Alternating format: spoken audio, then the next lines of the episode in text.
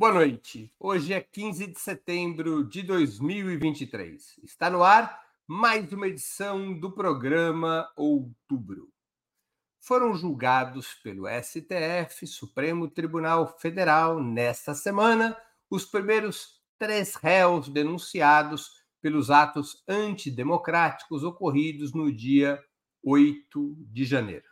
Dois dos apenados foram sentenciados a 17 anos de prisão, o terceiro a 14 anos. Todos os três também terão que pagar multas. Para o relator do caso, o ministro Alexandre de Moraes, tratou-se de crime multitudinário ou coletivo, em que todos contribuem para o resultado a partir de uma ação conjunta.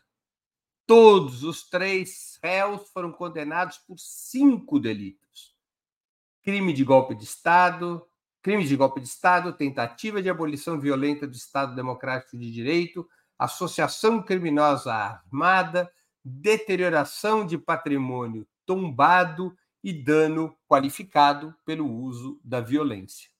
A posição majoritária teve a divergência de três ministros. O ministro Nunes Marques considerou que não houve crimes de golpe de Estado, tentativa de abolição violenta do Estado Democrático e associação criminosa, considerando apenas os delitos de deterioração patrimonial e dano qualificado para penar os réus. O ministro André Mendonça discordou em condenar os réus por golpe de Estado, considerando que tentativa de abolição do Estado Democrático já absorveria o delito de golpe de Estado. O ministro Luiz Roberto Barroso considerou o oposto, que golpe de, de Estado já seria um delito que englobaria tentativa de abolição do Estado democrático. Não existe uma coisa sem a outra, se tratariam do mesmo crime. Os três juízes divergentes propuseram, com base nesses critérios, penas bem inferiores às estabelecidas pela maioria dos ministros. Nunes Marques chegou a propor dois anos e meio e eh, Luiz Roberto Barroso chegou a 11 anos e meio, com André Mendonça se fixando em 7 anos e meio as penas para os réus. Esse processo, como se sabe, está apenas em seu início, mas já provoca polêmica. Dois são os pontos que têm merecido muita atenção: o rigor das penas aplicadas a partir de uma série de crimes agregados, ainda mais por se tratar do baixo clero da intentona do dia 8 de janeiro, e a ausência até o momento de quaisquer autos oficiais das Forças Armadas entre os réus denunciados pela PGR, Procuradoria-Geral da República, e a serem julgados pela Corte Suprema. Para debatermos esse tema, hoje contaremos com Vanessa Martina Silva, jornalista, mestra pelo Programa de Integração Latino-Americana da USP e editora da revista eletrônica Diálogos do Sul.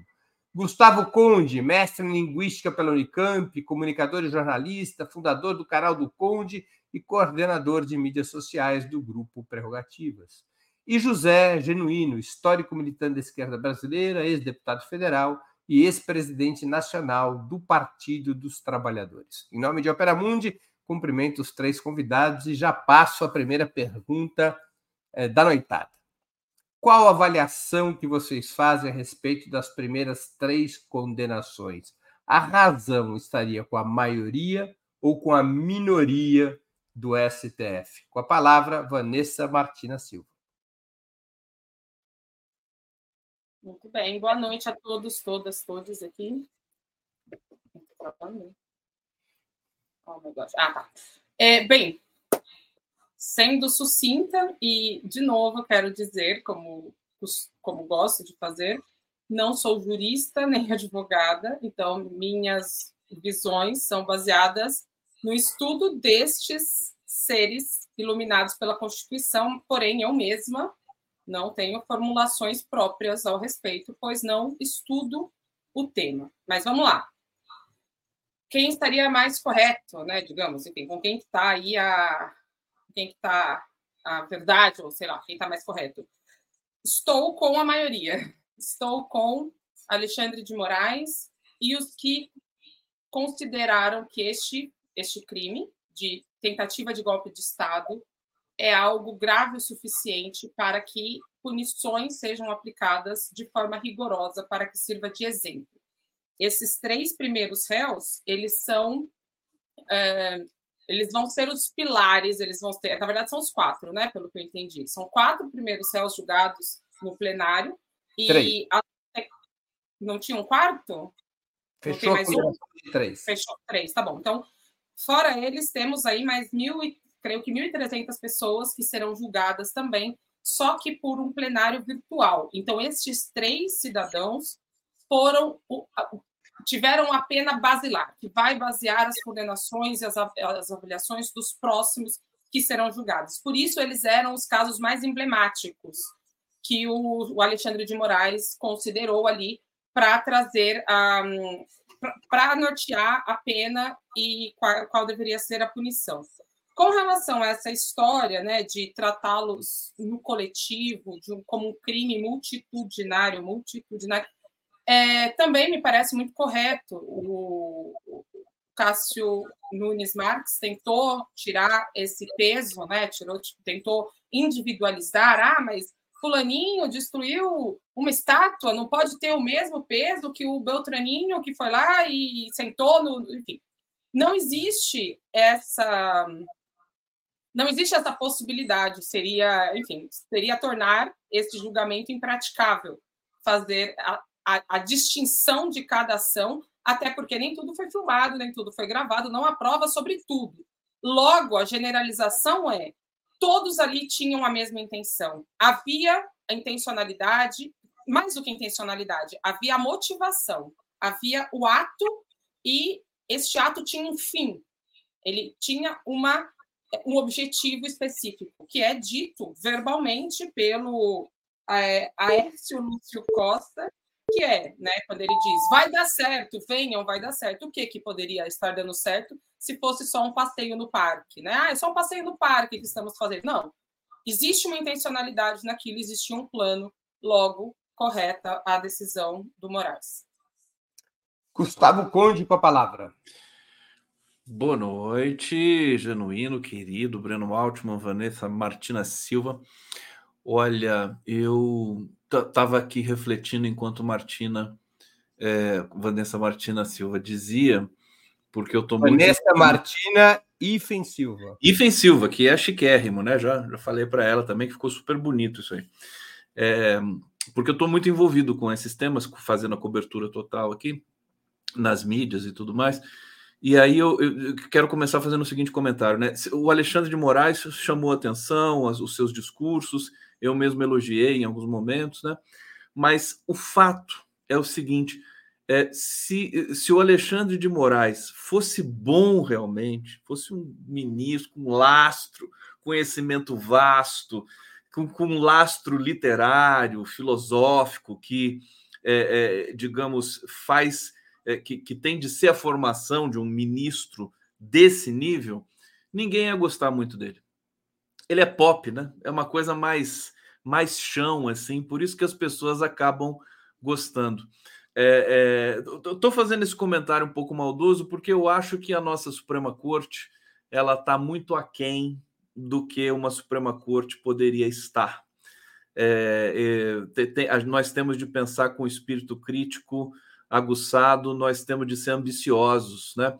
Porque também, Breno, pensei no seguinte: vai, vai começar um julgamento dessa natureza, por exemplo, é, eles poderiam ter trazido muitas outras referências de tentativas de golpe ao redor do mundo, da literatura, da filosofia.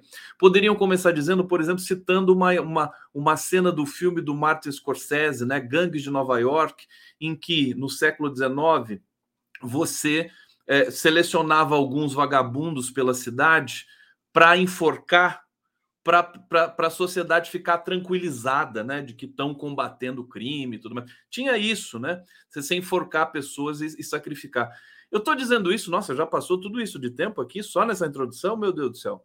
É, mas eu vou, eu vou, eu vou abreviar bastante o meu, meu comentário. Primeiro, porque eu não quero lacrar, eu não quero dizer eles estão certos, eles estão errados, né? Os, é claro que o Nunes Marques e o André Mendonça, eles estão no nível ainda mais baixo do que aqueles que deveriam estar no nível melhor, a meu ver. o que acontece é que é, a gente tem é, a, a a penalização, a punição desses que são bagrinhos, chamado bagrinhos, e todo mundo fica esperando para saber o que, que, vai acontecer com os operadores reais. São pessoas vulneráveis, o Barroso mencionou isso. Então, assim, para resumir, eu acho que faltou um, um, uma leitura mais precisa do fenômeno que ocorreu ali, que é um fenômeno sui generis, né? É uma turba que foi usada, que, que tinham senhoras ali vulneráveis no meio daquilo tudo lá. Evidentemente cometeram crimes, mas acho que faltou, e faltou tudo, faltou até defesa, né? Porque a defesa que foi lá é, fizeram tudo menos defender os seus constituintes ali, os seus clientes. Eu vou ficar por aqui para respeitar o tempo. José Genuíno com a palavra.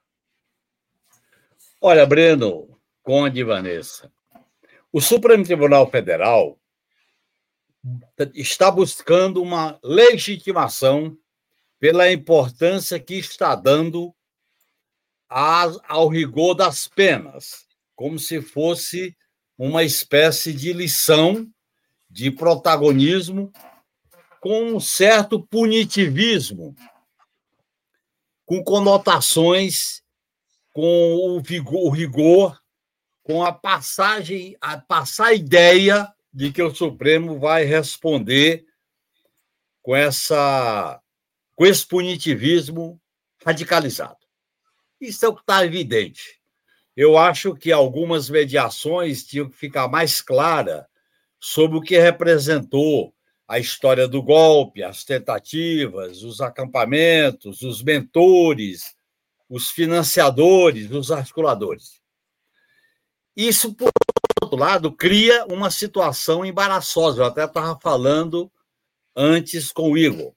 Porque, na medida em que o Supremo, como é a sua característica em outros processos, cria uma opinião pública através da mídia aberta em relação a esse rigor, vai cair numa situação de camisa de força, de saia justa, na hora de pegar, por exemplo, os generais que estavam na cadeia de comando e até agora não foram denunciados.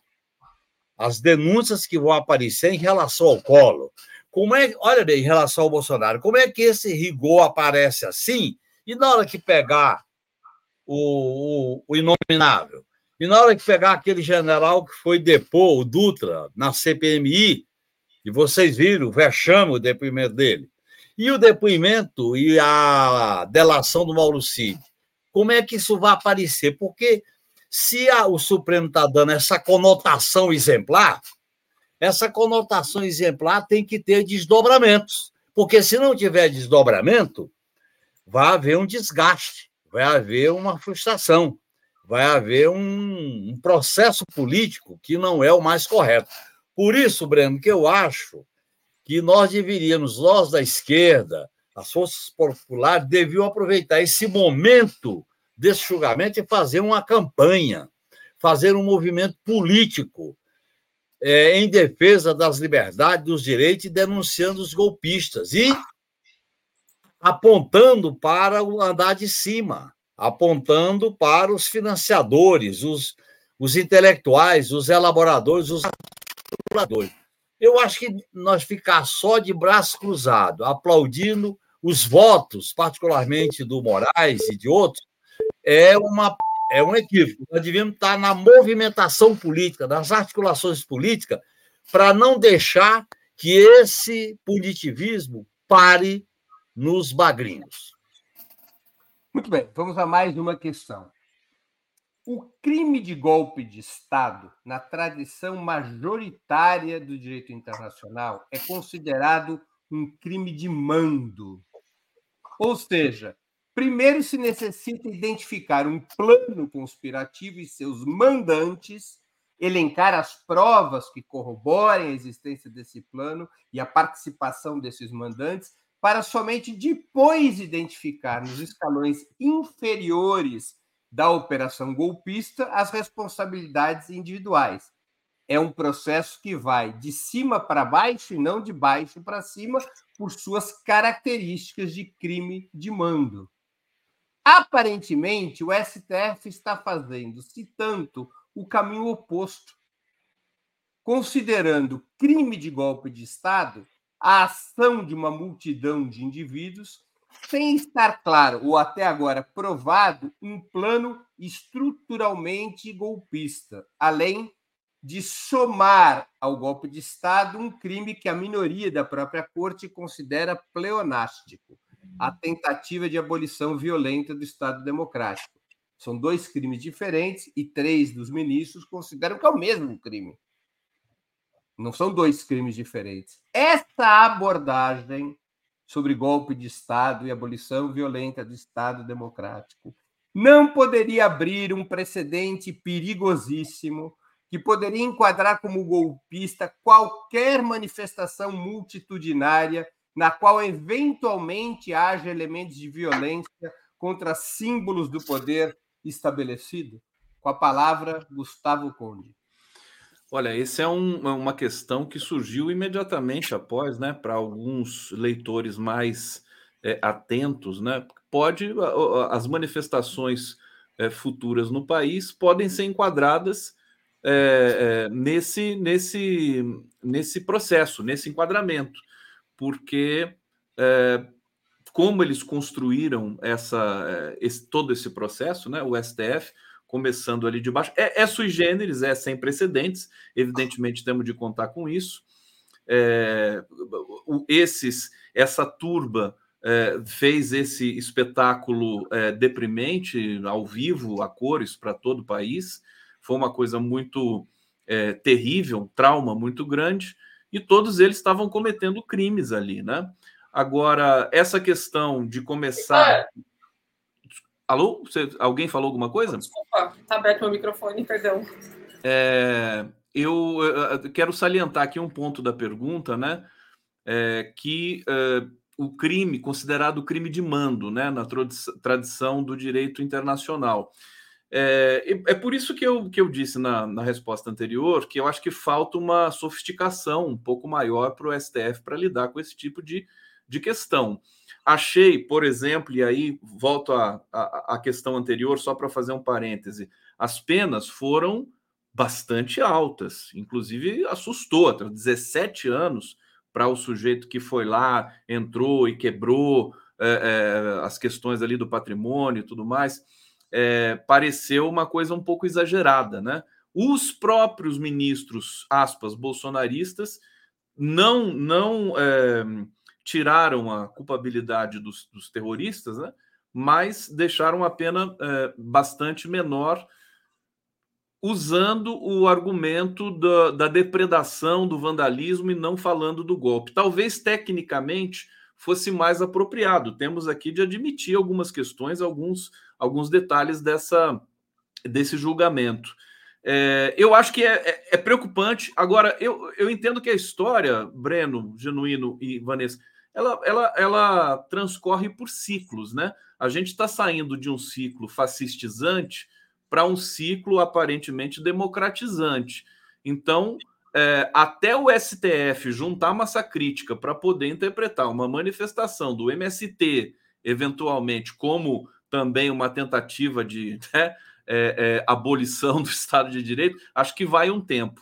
Não sei se, como é que vocês concedem essa questão. Acho que é uma questão muito complexa. Eu não vou me aventurar muito mais nessa, nessa abordagem, mas eu acho que, assim, eu tô, eu tô muito espectador nesse momento agora, porque é um terreno ainda não explorado por nossas, enfim, por nossas, por setores da democracia brasileira. José Genuíno com a palavra. Olha, Breno, essas Fechou Ministro, hum. e de ministros e do próprio Supremo, nós temos que examinar com, com cuidado. Você colocou corretamente a questão. A tentativa de golpe de golpe é um movimento articulado com comando, que tem começo, meio e fim. E é necessário estabelecer essas conexões e as responsabilidades.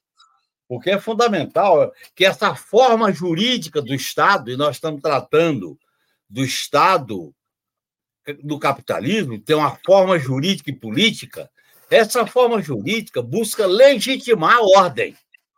Então, nós temos que ter essa cautela e esse cuidado na maneira de apreciar, porque eu não estou muito à vontade com esse oba-oba.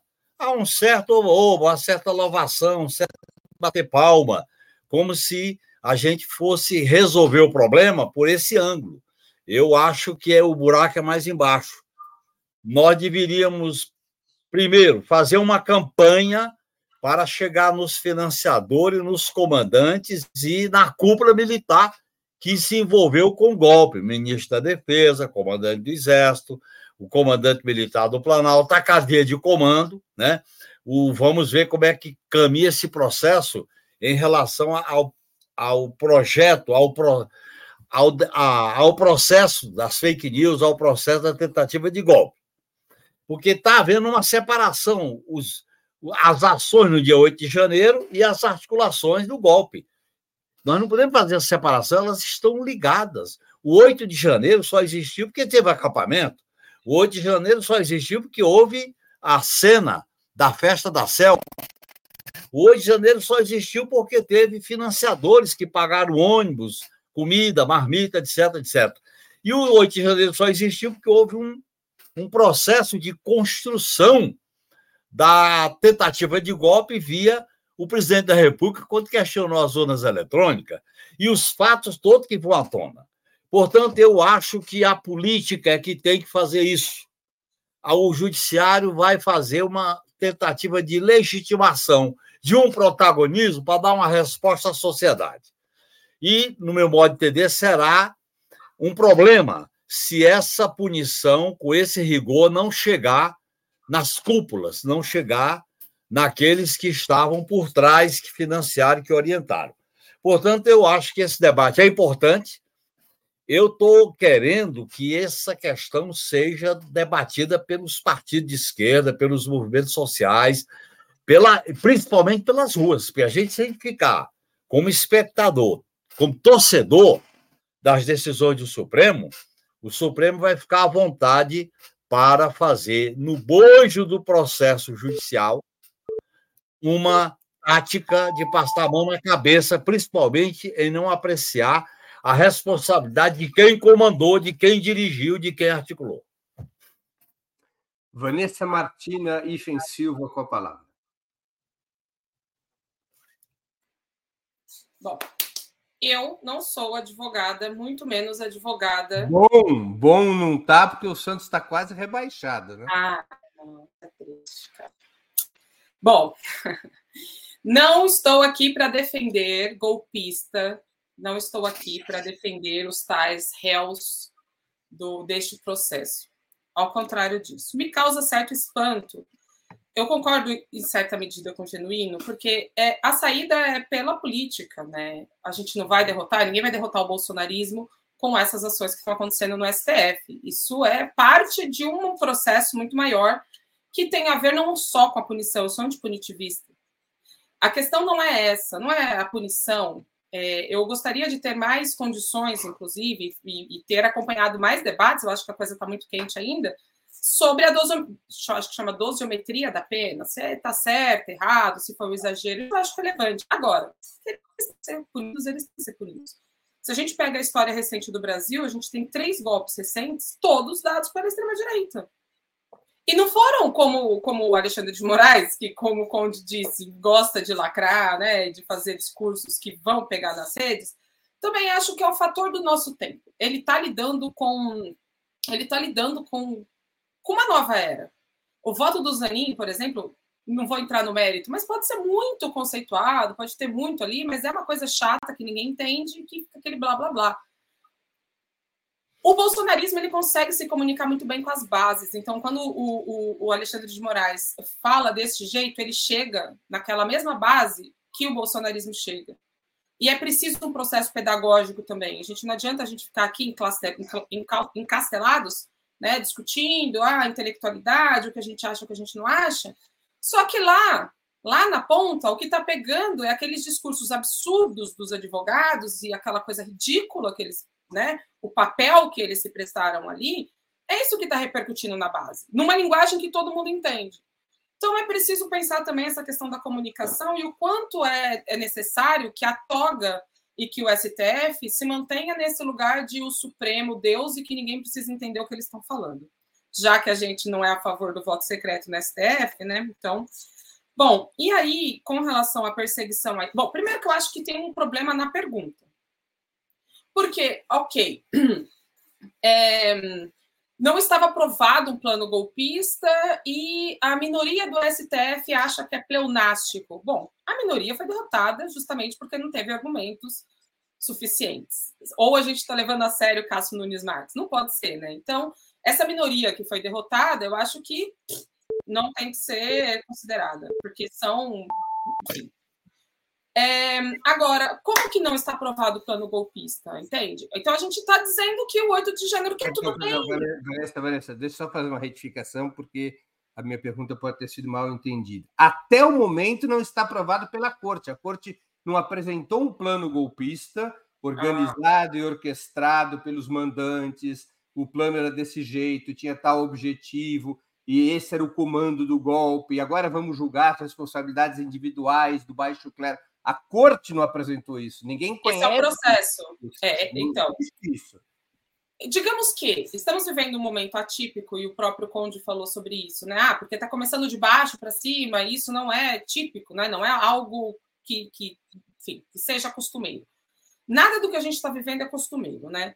E nada é típico. Agora, segre... a questão que está por trás disso tudo é justamente no crime multitudinário. Porque se o crime multitudinário e essa, essa, essa multidão ela foi comandada, ela foi comandada por quem? É essa linha de raciocínio que vai permitir chegar em generais e no Bolsonaro. Por quê? Porque essa população que se mobilizou, se organizou, acreditava em algo, algo que foi. Esse comando foi dado como? De onde vem essa organização da festa da Selma? Ou de onde vem a organização dos quartéis, como o Genuíno bem colocou? É aí que vai chegar a investigação. Então, essa é a linha de raciocínio que está sendo construída, é o que tudo indica, para se chegar aos mandantes. E, e realmente não está não tá evidente. Agora, tudo, tudo, todos os fatores que todos nós assistimos denotam que sim, havia uma conspiração e que havia um grande plano para derrubar o governo.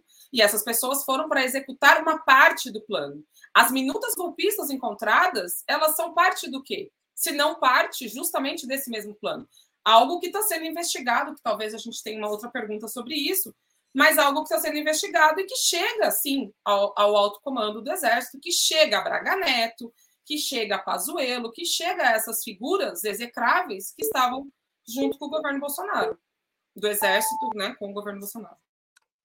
Eu vou fazer mais uma pergunta ainda nesse terreno, porque eu acho que ele é vital para a gente poder debater esse julgamento do STF. Como vocês explicariam que o STF esteja julgando? É, perdão, desculpa só uma coisinha aqui, só um elemento aqui de. Não, tá bem.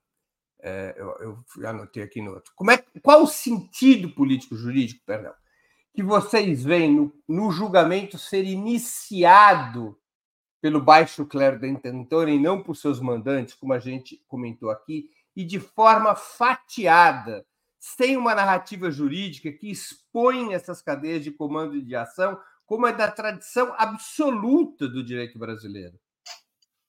Por que, que ela é uma tradição absoluta? Porque primeiro você descreve o crime. No caso de crime de Estado, de golpe de Estado, ou abolição violenta do Estado democrático, você teria que descrever o plano conspiratório, os mandantes, as ações, os objetivos e aí você imputar como golpista ou não cada um dos participantes em função do seu papel em relação ao crime de golpe de Estado e abolição violenta do Estado de Direito. Não é isso que o julgamento está fazendo até agora. Ele está é, partindo de um pressuposto de análise da cena. Aquela cena era violenta, aquela cena era um golpe de Estado, mas pelo menos no debate do sistema, no debate da Corte Suprema até agora, não apareceu o plano do golpe. Se nós acompanharmos os julgamentos como o do mensalão, qual, como é que se estruturou a denúncia da PGR? Para fazer até mesmo uma, um engajamento fraudulento dos, da, da, acusação contra os réus. Ela diz qual é o crime, qual é a, o plano, qual era o objetivo, qual era a centralidade da ação delituosa. É, se o golpe de Estado vai ser provado mais à frente, Vanessa, não foi provado ainda, como é que já tem gente condenada pelo golpe de Estado? Então, com a palavra, para continuar esse debate, eu chamo José Genuíno. Olha, Breno, você botou o dedo numa questão central. E essa questão é central porque, na medida em que o Supremo começa o julgamento pelas cenas, pelos fatos e pelas ações do dia 8 de janeiro, sem vincular o 8 de janeiro com a articulação para as pessoas chegarem lá, com os acampamentos dos quartéis, com os discursos do dia 12 de dezembro, quando Lula foi diplomado, com a invasão da Polícia Federal, com a omissão da Polícia Militar de Brasília. E aparece de maneira muito solta, dispersa, fatos. É tanto que no debate lá, o, o, o, o ministro chamamento teve que citar: olha, o alto comando da PM de Brasília está presa. Quer dizer, eu acho que eles estão montando as peças a partir daquilo que foi a repercussão. E isso, no meu modo de entender, é perigoso. É perigoso porque abre uma espécie de excepcionalidade na medida em que facilitará, não sei se vai acontecer ou não, mas essa é uma tendência, a fazer um acordão com a cúpula a passar a mão na cabeça da cúpula, principalmente quando chegar nos financiadores e no papel das Forças Armadas, em particular do Exército, nas articulações, que tem um fato concreto, que foram os acampamentos montados após a derrota, a derrota do Bolsonaro e as articulações que permitiram a invasão do Palácio do Planalto. É claro, então, neste sentido, eu acho que nós temos que pressionar discutir, debater esse encaminhamento, esse procedimento que o Supremo está adotando, porque esse oba-oba que está tomando conta da mídia aberta, essa louvação do jeito que está acontecendo, isso pode gerar, no meu modo de entender, uma espécie de excepcionalidade pelo lado da repercussão. Você não pode fazer uma excepcionalidade pela repercussão. Você tem que examinar é o mérito é o conteúdo, é a concatenação, são os responsáveis pela, pela, pela, pela elaboração do plano, pelo financiamento e pelos que botaram gente lá. Então, eu acho que esse processo vai exigir uma intervenção política, coisa que não está ocorrendo, por parte das direções dos partidos de esquerda, dos movimentos populares para não ficar nessa lógica maniqueísta. Aliás, já foi um erro a gente não ter realizado uma manifestação contra o golpe após o 8 de janeiro. ficamos muito pendente, muito dependente às articulações da Polícia Federal com o Supremo Tribunal Federal. Então, essa, essa tutela é, não é o melhor caminho, porque tudo indica que quando chegar no andar de cima, vai ter a famosa conciliação pelo alto. Vanessa Martina Silva com a palavra. Já? É, o que temos, né? Ah, não temos todo o plano desenhado. Ah, não temos todas as evidências. Como não temos?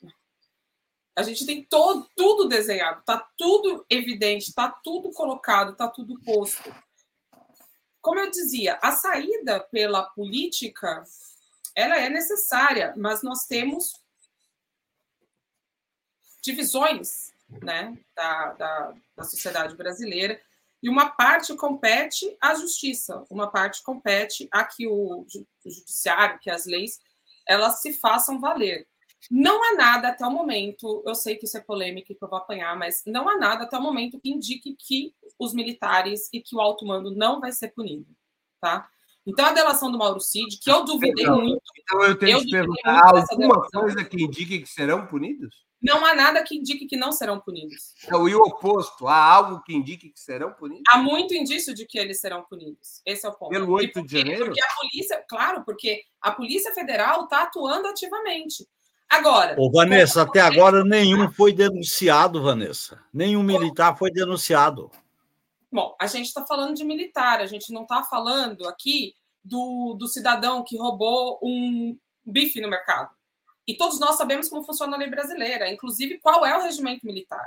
Então, as coisas elas estão acontecendo ao mesmo tempo em várias frentes. E uma delas é a grande ação da Polícia, da Polícia Federal, que com a delação de Mauro Cid, que eu duvidei, eu duvidei até o último segundo que ela aconteceria, com a delação de Mauro Cid, o que se espera, o que se espera é que se chegue ao alto mando, a que se chegue aos generais que formularam a minuta golpista. Ou seja, as coisas não estão paralisadas.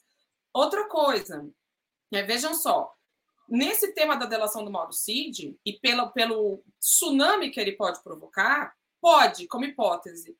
O que aconteceu? Teve uma, teve uma intervenção do cidadão chamado Humberto Jaques, que é subprocurador-geral da República, e ele foi consultar diretamente o CID para pedir que, ao invés de fazer a delação para a Polícia Federal, o CID resolvesse fazer para o Ministério Público, com o objetivo de quê? Com o objetivo de controlar as informações que seriam disponibilizadas para o processo. Bolsonaro está internado agora em estado gravíssimo, sabe-se Deus por quê, com eletrodos na cabeça e gente sem luva e sem nenhuma né, demonstração técnica de que estava apto para estar tá fazendo a tal cirurgia que ele estava fazendo, não é à toa. É porque tudo vem sendo ligado e todas as setas do PowerPoint do Dallagnol estão apontando agora para ele e para esses generais do alto mando. Gustavo Conde com a palavra. Olha, talvez fosse interessante a gente tentar, não, não, que os Estados Unidos sejam referência, mas eles passaram pelo mesmo problema, né? Eu fui checar há pouco tempo o que, aconteceu com os é, golpistas de lá, naquela intentona no, no Capitólio. Eles tiveram penas também, foram Parece que foi um processo parecido de julgamento como o brasileiro, é, de baixo para cima, vamos dizer assim, porque também lá não tem o um mandante. Quem que foi o mandante daquele processo nos Estados Unidos? E tiveram penas menores. Mas só, só, só colocando aqui para deixar em suspensão, porque eu acho que a gente, o que a gente viveu aqui no Brasil é realmente sem precedentes, né? Então, o próprio STF, por isso que eu tô, eu tô reclamando um pouco aqui da falta de sofisticação dos ministros do STF. Eles tinham que ser um pouco mais ousados, traçar um tipo de é, processo, procedimento, construção do texto de acusação e de apresentação a, a, a, com elementos mais robustos, vamos dizer assim. Porque o que está sendo colocado ali? Está sendo o vandalismo dessa turma, já está embutido também as autoridades, a polícia militar, tanto que tem oficiais presos lá em Brasília que foram coniventes com aquela invasão, é, algum tipo de é, como é que eu posso dizer, irresponsabilidade por parte do próprio governo Lula, porque afinal de contas era o governo que estava ali, é, é, é, o governo de turno, né? A responsabilidade do GSI por essas coisas estão sendo levantadas todas ao mesmo tempo, todas simultaneamente. Então a gente fica com a impressão de que está é, é, tudo confuso, né? Nós precisamos. O, o fato é que essa estrutura, essa montagem é, desse golpe, ela é difusa, né? Você, o, o, o Bolsonaro, né, a gente não sabe, é, nem, nem nós sabemos, nós que, que, que, articulamos, que somos jornalistas, tudo mais, sabemos é, enquadrar corretamente qual é o papel do Bolsonaro nessa função. É uma coisa que vai pela comunicação de guerra, lá Steve Bannon, redes sociais, é todo uma teia, um emaranhado de atores, né? Que vão num, num processo quase que, é, como é que eu posso dizer, é, Breno, assim, é, espontâneo, né, de, de, golpismo. São pessoas que, que, que, acreditavam em extraterrestres, que acreditavam que, né, botavam fé que, que as Forças Armadas iriam assumir através de uma GLO. Aliás, no, no, no processo lá de, de, do STF, houve um momento, um lampejo ali de, de lucidez, a meu ver, quando, é, não sei se foi um ministro, é um ministro que, que falou é, que é, o próprio Alexandre de Moraes, né, estava claríssimo, né, nas mensagens de um dos réus que é, eles queriam fazer esse tumulto todo ali na Praça dos Três Poderes para haver uma GLO e depois dessa GLO ser decretado, né? Você tira a presidência e tal, e aí você consagra um golpe, né? Uma, uma espécie de racionalidade nesse processo todo. É, então, é, mais uma vez, eu, eu acho que a gente ainda está num processo de observação para ver o que, que vai dar isso aí, né? Nós não sabemos ainda o que, que vai dar esse julgamento do STF e essas questões estão pendentes aí. Eu também, só, só para terminar, concordar com a Vanessa na seguinte questão. Eu acho que o, os generais, dessa vez, é, eles vão pagar. Eu só não sei muito bem como, mas na próxima inserção eu trago essa, essa questão para vocês aqui. Eu vou fazer mais uma questão ainda envolvendo o julgamento. Como vocês explicariam que o STF esteja julgando esse crime multitudinário sem qualquer dos acusados ter o chamado foro privilegiado? O correto não seria esse julgamento estar ocorrendo em primeira instância? Exatamente, porque nenhum dos denunciados tem foro, foro privilegiado. Eu tem vou além. Eu vou além. Não estaria novamente sendo empregado, dessa vez contra a extrema-direita, a lógica da excepcionalidade jurídica, o Janino já citou essa possibilidade, a lógica da excepcionalidade jurídica que esteve presente no mensalão e na Operação Lava Jato? Com a palavra, José Genuíno. Está sem microfone, Genuíno. Na ação penal 470, vulgo mensalão, e quando se criou uma espécie de excepcionalidade com a 13ª Vara de Curitiba, é uma concepção que existe dentro do Poder Judiciário que, dependendo do tipo de crime, você tem uma excepcionalidade. Isso é a base do chamado lawfare. Você tem coisas especiais para crimes especiais em que você cria um rito especial, você cria um caminho próprio, você cria uma excepcionalidade. É aquilo que no campo da política, Breno, existe da seguinte maneira: em situações de excepcionalidade, se rompe com certas garantias democráticas. E, e o, o, Poder Judiciário está praticando esse tipo de coisa. Praticou no mensalão, praticou do lava-jatismo, praticou nas operações, e muitas das operações que aconteceram agora. Me lembra agora a Operação Calvário na, na Paraíba. Esse tipo de questão exige uma reforma profunda no Poder Judiciário. Porque as leis que foram aprovadas, que dão essa flexibilidade de interpretação, a própria mudança, a própria revogação da Lei de Segurança Nacional e a mudança no Código Penal, que foi durante o governo Inominável, deixou certas questões em aberto.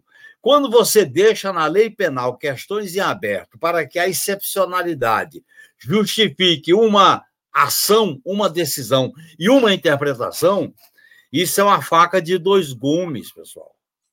Essa excepcionalidade não pode ser não pode existir. E a garantia, e os direitos, e o devido processo legal, e o direito de defesa, e as provas. Nós não podemos ser movido por uma repercussão política, como foi o 8 de janeiro, e essa repercussão política nos levar a uma excepcionalidade, porque se cria uma visão binária, um maniqueísmo, e a gente diz: não, eu tenho que estar para mim estar contra o golpe, eu tenho que dar a volta a tudo isso. Esse caminho não é o mais adequado para um regime democrático, para a garantia de direitos. O poder judiciário é um poder contra-majoritário. Poder majoritário é quem é eleito, é o legislativo e o executivo. O judiciário é contra-majoritário, ele não pode ir na onda. Está havendo, Breno, uma onda particularmente por parte de alguns canais da TV aberta que fazem as transmissões, os comentários, as louvações para legitimar essa excepcionalidade. E é tanto que eles começam a dizer essa excepcionalidade que, que levou o ministro Supremo a questionar as delações. Mas aí eles, eles batem contra isso. Eles querem, portanto, impedir que se faça uma avaliação profunda dessa visão excepcionalíssima para determinados crimes que têm grande e ampla repercussão. Isso me preocupa. Com a palavra, Vanessa Martina Silva. Gente, eu não sei o que a gente está discutindo, na boa, porque tem três deputados que estão sendo investigados. Uh, não, não, o pior deles é André Fernandes, inquérito 4919, é investigado por vídeos publicados no Twitter convocando ato contra o governo Lula e afirmando que estaria presente. Depois das invasões, ele postou uma imagem da porta de um armário vandalizado com o nome do ministro Alexandre de Moraes com a legenda: Quem rir vai preso. Aí temos a deputada Clécia Tércio, inquérito 4917, investigada por causa de uma postagem do sei o que que diz: acabamos de tomar o poder. E a outra pessoa investigada é Silvia Uaiapan. São dos partidos PL, PP e PL também, do Ceará, do Amapá e de Pernambuco. Vanessa, nenhum dos três é réu. STF. Vanessa, nenhum dos três é réu. Eles estão sendo investigados e Mas não são réus. Eles não são réus, Vanessa.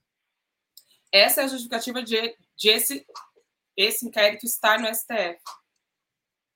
É, esse inquérito está no STF, mas essas pessoas não são réis, não são réus no, nos processos do 8 de janeiro. Elas não estão denunciadas pela PGR.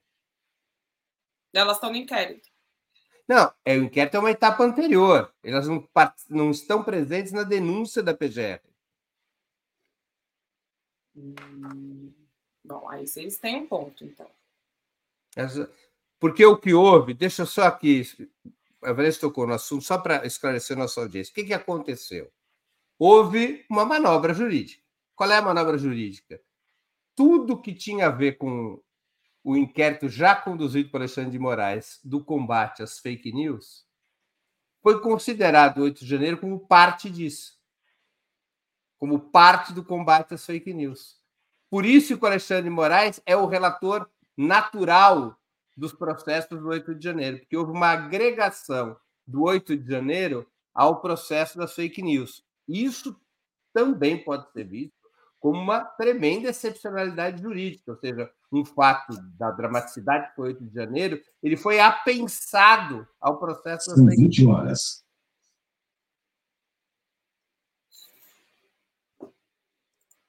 Tá, e aí, então, não seria um julgamento. Bom, não sei. É isso. Meu conhecimento jurídico não chega tanto. Pulo. Muito bem. Com a palavra, opa, agora deixa eu me, não me confundir aqui, Gustavo Conte. Bom, é, também não sei da, das questões técnicas, eminentemente técnicas, dessa é, desse direito, digamos assim, desse apensamento, né, do, uh, do, do, do, processo da, do 8 de janeiro junto com as fake news. Foi feito isso, foi feito de maneira é, é pública, né? houve alguns com algumas contestações. Agora, isso que é engraçado, né? Quando a direita, a extrema direita, diga-se, né, sofre algum tipo de violação nesse processo penal, quem defende a direita é a esquerda, né? É bacana porque acho que é, os setores democráticos realmente têm essa uma espécie de maldição, uma espécie de virtude. É, não, ô, Conde, sabe por quê, Conde? Diga, Jerônimo. Conde, é porque a esquerda defende valores universais que valem para o inimigo e para ela. Claro. Nós não podemos não, é usar. Nós não podemos usar um valor que é para nós e um valor para o inimigo. A gente vê, por exemplo, uma, uma, uma, violência contra a direita, suposta violência contra a direita, a gente já naquele, naquele movimento responsivo, né? A gente já projeta, falando: olha, no futuro podemos, poderemos ser nós, né? Então a gente vai lá e já faz a defesa.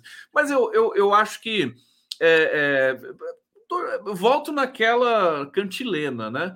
Eu acho que faltou sofisticação para isso, faltou. É, eles se sentiram atingidos, foi uma coisa muito traumática, né? É, se sentiram, o STF, estou dizendo, né? Se sentiram no direito de fazer. Havia necessidade, né? É, é, é, de, de, se organizar isso. Foi um, foi um pandemônio, né, gente? Pelo amor de Deus, 1.300 pessoas presas na papuda, gente reclamando que não estava comendo direito, que não tinha como tomar banho, que não sei mais o quê. Aí, direitos humanos indo lá, eles reclamando que estavam sendo desrespeitados os direitos humanos. É muito, muito complexo. Então, eu acho que eles resolveram é, é tomar, né, a, digamos, a, o protagonismo disso, estou dizendo do, do STF, e fazer do jeito que dá. É um pouco Brasil, né, gente? O Brasil vai um pouco no improviso nessas questões. Agora, só para não perder a viagem, deixa eu só falar um ponto dos do generais, que seriam aí né, o, o pessoal da cúpula das Forças Armadas. Eu vou dizer uma, uma frase que o Marcelo Auler me, me, me disse né, ontem. E Marcelo Auler falou assim: Olha, Conde, eu tenho. Estou é, no jornalismo desde 1970, desde os anos 70. Eu nunca vi um general da ativa no, na, na, depondo para a sociedade civil naquelas condições em que nós vimos o Dutra, o general Dutra ali na CPMI dos atos golpistas. Então, eu diria o seguinte: alguma coisa mudou. Não há garantia de que esses generais, que essa cúpula vá ser punida, presa, etc. Mas eu acho que existe uma oportunidade bastante considerável para que isso aconteça. Breno. José Genuíno com a palavra. Olha, Breno, eu acho, Conde, que há uma questão de fundo aí que nós temos que debater quando se trata do judicialismo. O judicialismo, quando entra na esfera da política, ou quando ele quer ser agente político, ou quando ele quer ocupar um espaço através de uma ação organizada, Nunca isso dá bons resultados. Nunca dá. Eu acho que nós temos um problema. Nós temos dois grandes problemas na institucionalidade brasileira, pelo menos dois graves. Não estou me referindo ao sistema eleitoral e partidário do Congresso.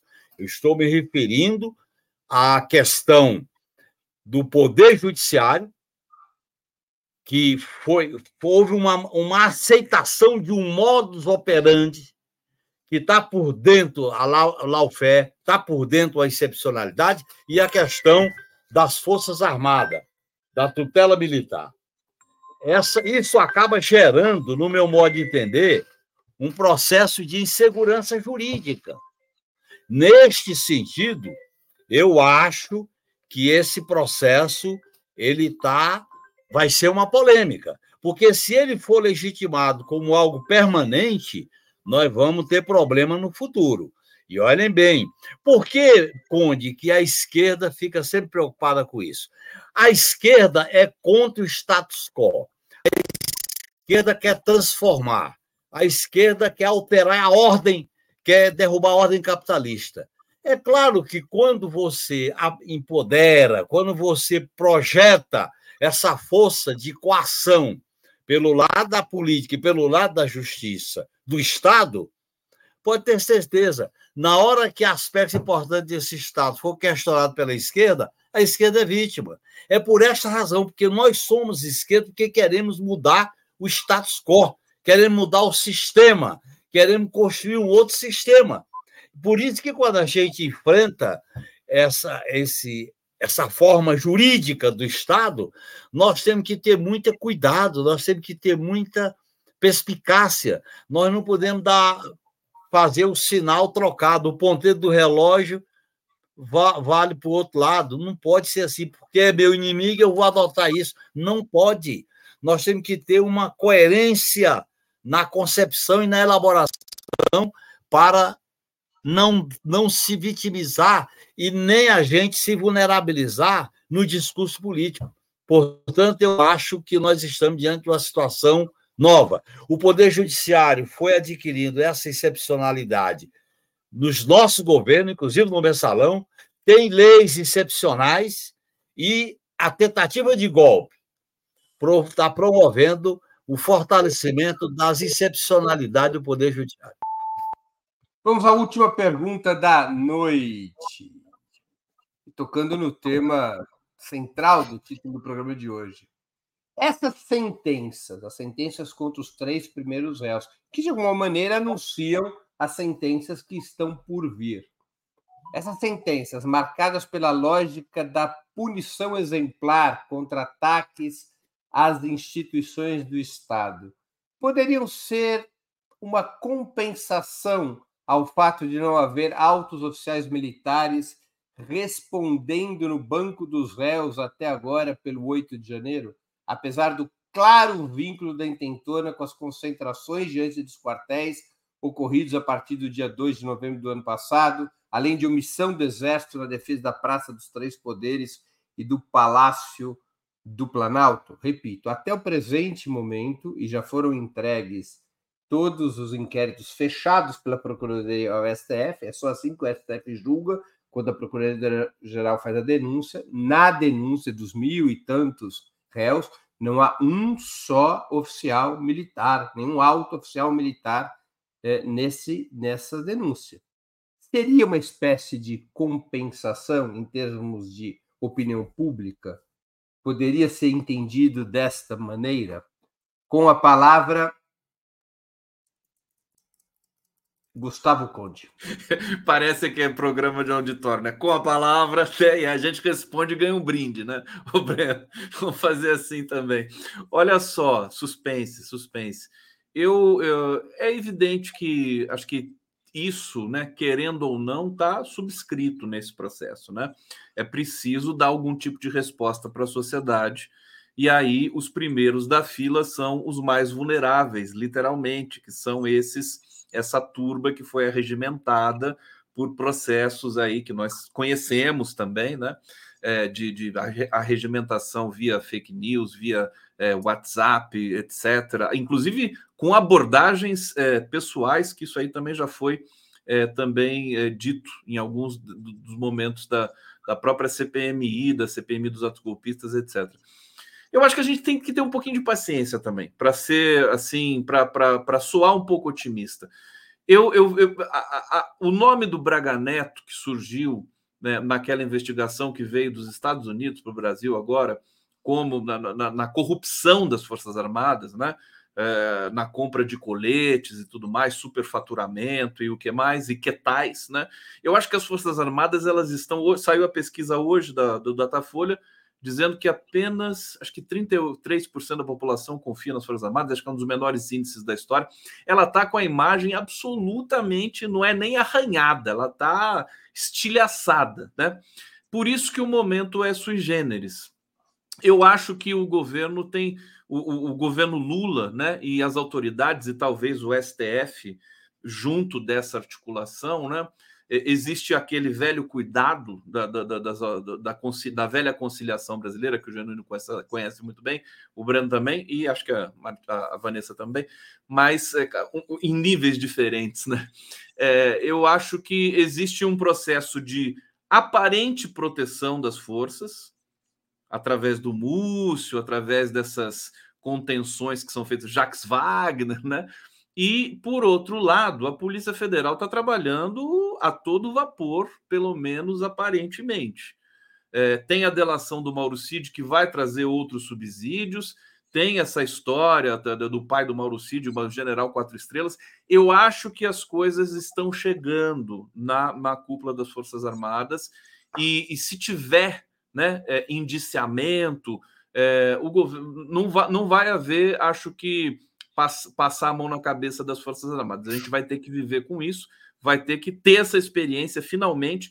É, mais uma vez, repito, Marcelo Auler, que viveu o período terrível da ditadura, né? Assim, eu nunca tinha visto isso, um general né, é, depondo de farda, né? E, e o Dutra estava com uma expressão de medo. Tá? Não sei se vocês assistiram, as Forças Armadas estão elas estão acuadas, elas sabem o estrago que foi feito ali. É, enfim, e eu acho que isso é, é, bom a gente se preparar, um pouquinho de paciência, eu acho que as coisas vão começar a acontecer. José Genuíno. A blindagem. Eu temo o movimento de salvar a curva. Eu temo que isso aconteça na CPMI do 8 de janeiro, na CPMI, na relação do governo com os chefes militares para acontecer aquilo que, no meu modo de entender, foi uma cena precipitada. O 7 de setembro, com aquelas mãos, uma acima da outra, do presidente, os três comandantes e do ministro da Defesa. Essa blindagem, ela não é o melhor caminho para a gente se livrar de tentativas de golpe. E a história do Brasil marca muito bem isso. Marca muito bem isso quando a gente cai num certo maniqueísmo e a gente vai do menos pior. Foi o que aconteceu na lei da anistia, foi o que aconteceu na transição, foi o que aconteceu no colégio eleitoral. E eu temo que essa situação esteja se repetindo.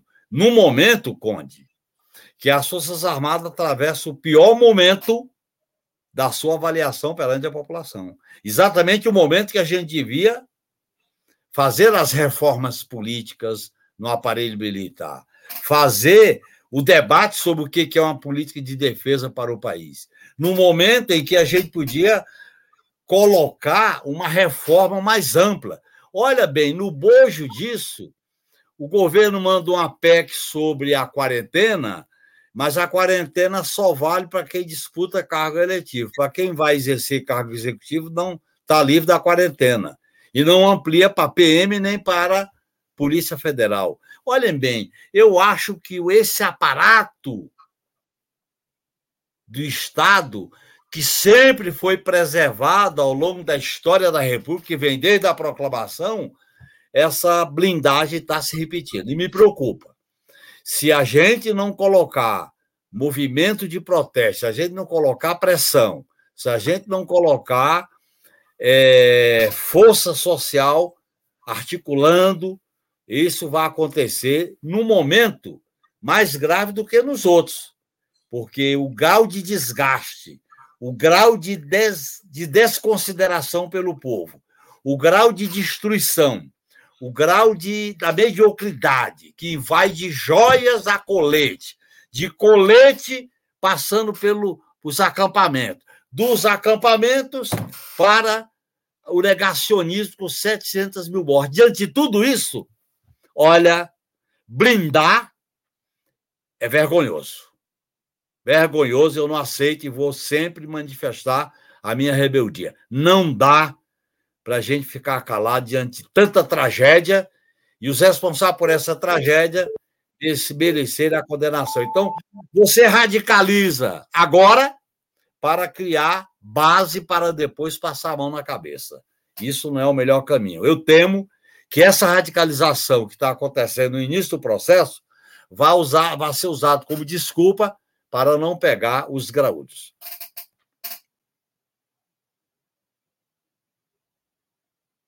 Vanessa Martina Silva com a palavra. Muito bem. Um, é difícil aqui meu papel, né? Porque vou, vou discordar novamente. Como eu disse no começo, nada indica que isso vai acontecer. As coisas estão caminhando, eu tendo a ficar mais com o Conde é, nessa linha. Então, o Alexandre de Moraes, em janeiro, decidiu que o STF deveria julgar os militares envolvidos nos atos golpistas e que a Polícia Federal deveria investigar a participação das Forças Armadas da Polícia Militar do Distrito Federal na invasão da sede dos três poderes. Isso está acontecendo. Então, eu acho que tudo que a gente está dizendo aqui é um exercício de futurologia. Eu posso achar que vai acontecer, porque eu estou achando, é uma hipótese, como também a gente pode apostar que não vai acontecer. E parece um ponto fora da é que tem um elemento que tem que levar em conta: nenhum militar é réu nos processos do 8 ainda, de janeiro. Ainda. Esse pode ser um é, esse é um grupo específico. Ainda não tem militares envolvidos. Os militares estão sendo investigados pela Polícia Federal. Outra frente. Outra frente. Então, como o Conde colocou, são muitas frentes e é pulverizado. Porque nós temos, de fato, é, eu acho que esse plano que vocês estão tentando desenhar, talvez ele não exista. Talvez por serem muito burras as pessoas que estavam planejando, talvez por serem espertas e não terem feito isso assim. Então as pessoas vão, invadem a sede, queimam tudo, aí vem a GLO, os militares. Talvez não tenha acontecido dessa, dessa, dessa maneira. Então tinha vários articuladores em várias frentes. Agora, a gente esqueceu que os acampamentos militares estavam pedindo é, intervenção, é, intervenção é, intervenção militar, a gente esqueceu como que aquilo era coordenado, quem estava por trás, a gente esqueceu tudo isso? Não. Agora, é óbvio que para que isso seja levado para o Supremo Tribunal Federal, até porque a gente está falando de militar que tem uma é, justiça própria. para o STF julgar os militares, como o, o, Alexandre de Moraes disse que faria, e aí aqui todos sabem muito mais do que eu sobre como funciona isso da justiça militar, é, mas para que isso aconteça, é preciso ter, uh, enfim, uma série, uma série de, de, de, concatenamentos, porque eles têm uma própria justiça. E para, que ele, para que eles sejam julgados por civis, que eles sejam julgados pela nossa justiça, vai ser uma outra luta, vai ser uma outra batalha. Porque se eles forem para a justiça militar, eles vão ser absolvidos. Então, assim, não subestimem o que está acontecendo. Só sugiro isso. Não, não dá para ter a subestimação, não dá para subestimar o que está acontecendo. A Polícia Federal está trabalhando arduamente e, principalmente, eu, de novo, eu entrei em debates no WhatsApp porque eu duvidei até o último segundo da delação do Mauro Cid. Ele vai perder, ele vai perder a, é, o status, não sei, a patente, sei lá, militar dele, porque quando um militar delata, é isso que acontece. Então, assim, tem muita coisa em jogo para ele, para ele resolver fazer isso. E se ele delatar é, superiores a ele, se ele delatar o exército, ele está muito, muito lascado. Então, para isso ter sido negociado e para essa delação, para o cara estar tá na Polícia Federal e ficar mais de 10 horas falando, porra, não é a história da carochinha, né? Porque eu acho que a galera da Polícia Federal tem mais o que fazer. Ele não estava contando da infância abastada que ele teve. Enfim, então acho que as coisas estão acontecendo e que a gente está se precipitando. Boa noite a todos. Muito bem, chegamos assim ao final de mais uma edição do programa Outubro. Eu conversei hoje com Vanessa Martina Silva, Gustavo Conde e José Genuíno. Muito obrigado aos convidados e audiência. Boa noite, boa sorte a todos e a todas.